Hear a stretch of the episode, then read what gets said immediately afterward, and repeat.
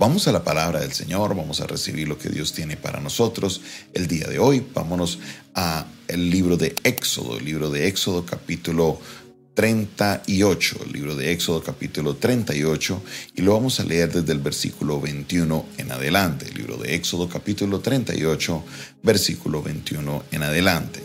Y dice la palabra del Señor de esta manera. Estas son las cuentas del tabernáculo, del tabernáculo del testimonio, las que se hicieron por orden de Moisés, por obra de los levitas, bajo la dirección de Itamar, hijo del sacerdote Aarón. Y Besaleel, hijo de Uri, hijo de Ur, de la tribu de Judá, hizo todas las cosas que mandó Jehová a Moisés. Y con él estaba Aholiac, hijo de Ahisamac, de la tribu de Dan, artífice, diseñador y recamador en azul, púrpura, carmesí y lino fino. Todo el oro empleado en la obra, en toda la obra del santuario, el cual oro fue la ofrenda, fue de la ofrenda, fue 29 talentos y 730 ciclos según el ciclo del santuario. Y la plata de los empadronados de la congregación fueron 100 talentos y 1775 ciclos según el ciclo del santuario medio ciclo por cabeza, según el ciclo del santuario, a todos los que pasaron por el censo de edad de 20 años para arriba, que fueron 603.550.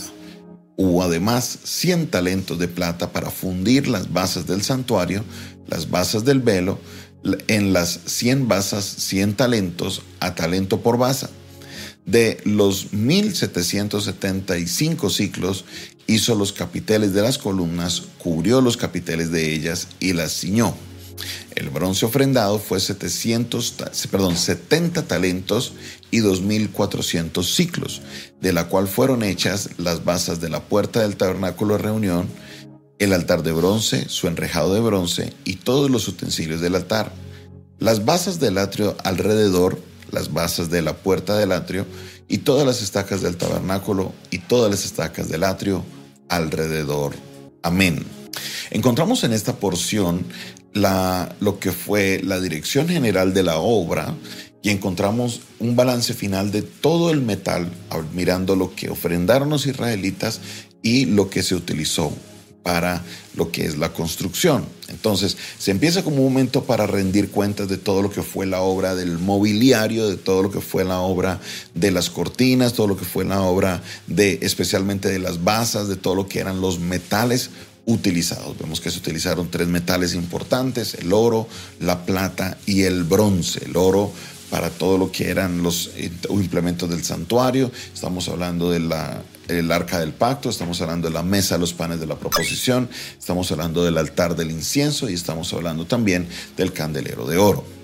Para las, las bases de todo lo que era el, tabernáculo se hacían en plata y todo lo que eran los elementos de el, del atrio eran en bronce.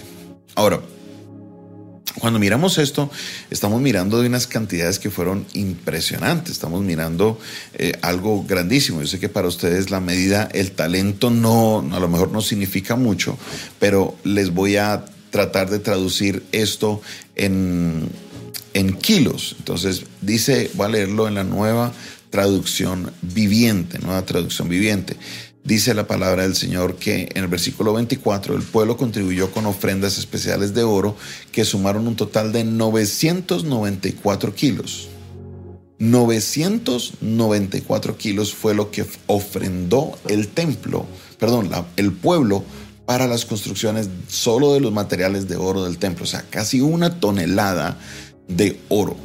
Casi una tonelada de oro. 994 kilos.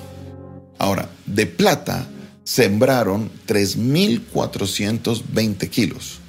3.420 kilos. 3 toneladas y media casi. 3 toneladas y media de plata. Imagínense esa ofrenda.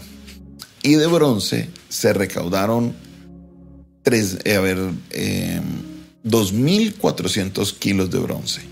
2.400 kilos de bronce casi una tonelada de, oro, tres toneladas casi y media de plata y dos toneladas y 400 kilos de bronce. Esta obra del tabernáculo no era oro coco, no eran las cosas así nomás, eso era macizo. Y cargar eso iba a ser una misión porque era algo bien pesado. Pero mire cómo el pueblo no escatimó para, hacer todo lo que era el templo. Fue impresionante esta ofrenda. Impresionante esto. ¿Y qué me impresiona más? Que es el segundo punto que quiero darles el día de hoy. ¿De dónde sacaron ellos todos esos materiales? Si ellos venían de ser esclavos. Nos dice Éxodo capítulo 3 que Dios le manda a Moisés, más hacia, sí, al final del capítulo 3, Dios le dice a Moisés, Moisés, dile al pueblo que le pida a su vecino y a su vecina egipcia prendas de oro, prendas de plata y ropa. Que les va a pedir y que Dios les iba a dar gracia para que los egipcios le dieran esto a los israelitas. Y eso pasó. Cuando ya llegamos al capítulo 13, vemos de que los israelitas le pidieron a cada uno oro y ellos salieron cargados. Salieron cargados. ¿Cómo lo sabemos? Pues mire, mire, mire la matemática tan sencilla. Ellos salían, ellos eran esclavos y no tenían esas pertenencias. Entonces, primero nos encontramos con el becerro de oro, que hace unos cuantos capítulos atrás, ellos lo hicieron con sus propios oros. Entonces, todo ese oro del becerro de oro se perdió, porque Moisés se lo molió y se lo hizo beber a algunos y, y el resto lo echó agua abajo.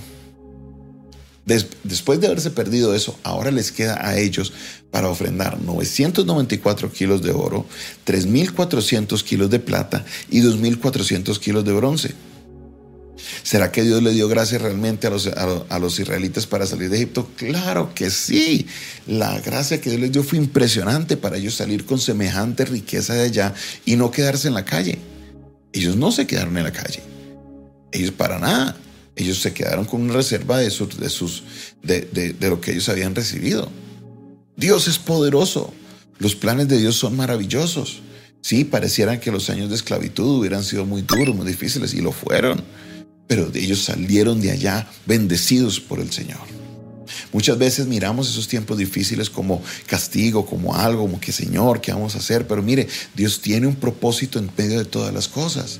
Dios tiene un propósito y ahora no es para que usted se ponga a esperar los mil kilos de oro, no. Es que tenemos es que abrir nuestra mente y entender que Dios está en control de todo estas son las maneras de obrar de Dios.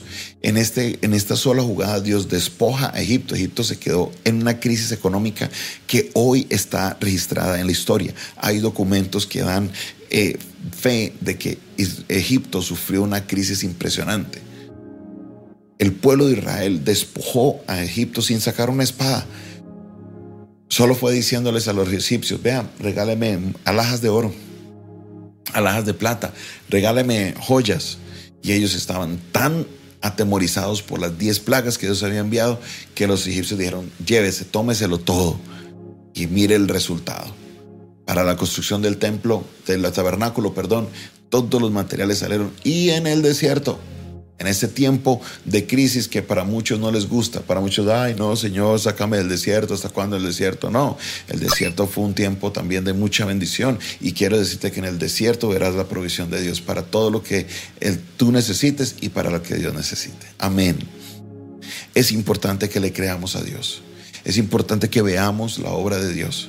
Es importante que no, no echemos para atrás ni creamos que porque o estamos en el desierto o estuvimos en esclavitud, saldremos con las manos vacías. No, Dios tiene un plan y un propósito con todo y Él abrirá las ventanas de los cielos. Esto es un capítulo de gozo, de ver el testimonio de cómo Dios tenía todo planeado, cómo Dios tenía todo preparado desde el principio, desde ya cuando le habló a Moisés en la zarza ardiente. Dios sabía lo que iba a hacer en el desierto y por eso le dio la gracia a los egipcios y por medio de las plagas, aunque fueron duras para muchos, pero el pueblo de Israel salió en bendición. Aleluya. Muchas veces vemos la situación en nuestra vida como si hubieran esas plagas, como si hubieran estas situaciones. Ay, pastor, no, no me salgo de una y ya estoy entrando en otra, pastor, qué situación tan difícil. Tranquilo, tranquila. Dios tiene un propósito en medio de todas estas cosas. Dios tiene algo poderoso que Él se está planeando, que Él va a hacer. Será algo maravilloso, será algo poderoso porque podrás ver la gloria de Dios y decir, Ebenecer, hasta aquí me ha ayudado el Señor. Yo bendigo al Señor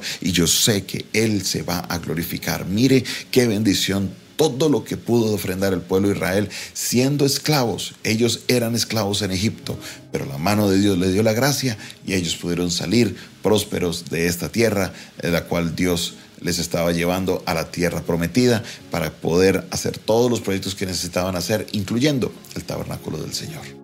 Qué bueno es Dios. Gracias Señor te damos por tu palabra.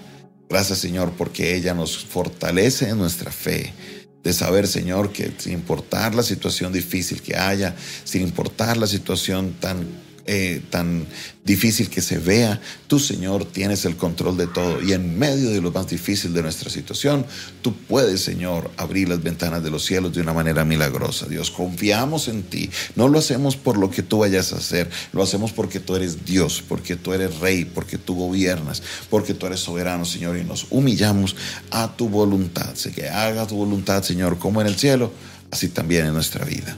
En el nombre de Jesús, amén. Amén y amén. Esta fue una producción del Departamento de Comunicaciones del Centro de Fe y Esperanza, la Iglesia de los Altares, un consejo oportuno en un momento de crisis. despide de ustedes su pastor y amigo Jonathan Castañeda, quien les invita a que ustedes se suscriban a nuestro canal, hágale clic ahí, suscríbase, hágale clic a la campanita y así recibirás todas las notificaciones de nuestras transmisiones. También te invito para que eh, compartas este video, compartas este audio con otras personas y si nos quieres contactar por las redes sociales nos vas a encontrar como arroba pastor Jonathan Oficial arroba Pastor Jonathan Oficial y ahí podrás ver más contenido y también podrás contactarnos directamente. Ahora, si lo quieres hacer por WhatsApp, nuestra línea es el 316-617-7888, 316-617-7888. Me escribes fuera de Colombia, coloca el más 57, este es el indicativo y así recibiremos tu información. Recuerda que si quieres sembrar eh, una semilla, quieres sembrar una ofrenda, en Colombia lo puedes hacer por medio de Nequi, Davi Plata y Transfilla al 316 316 617 316 617 7888 Si lo quieres hacer por vía PayPal, lo puedes hacer por medio, eh, nos escribes un mensaje y te enviaremos también información. Por vía PayPal o tenemos vía Zelle disponible. Dios te bendiga, Dios te guarde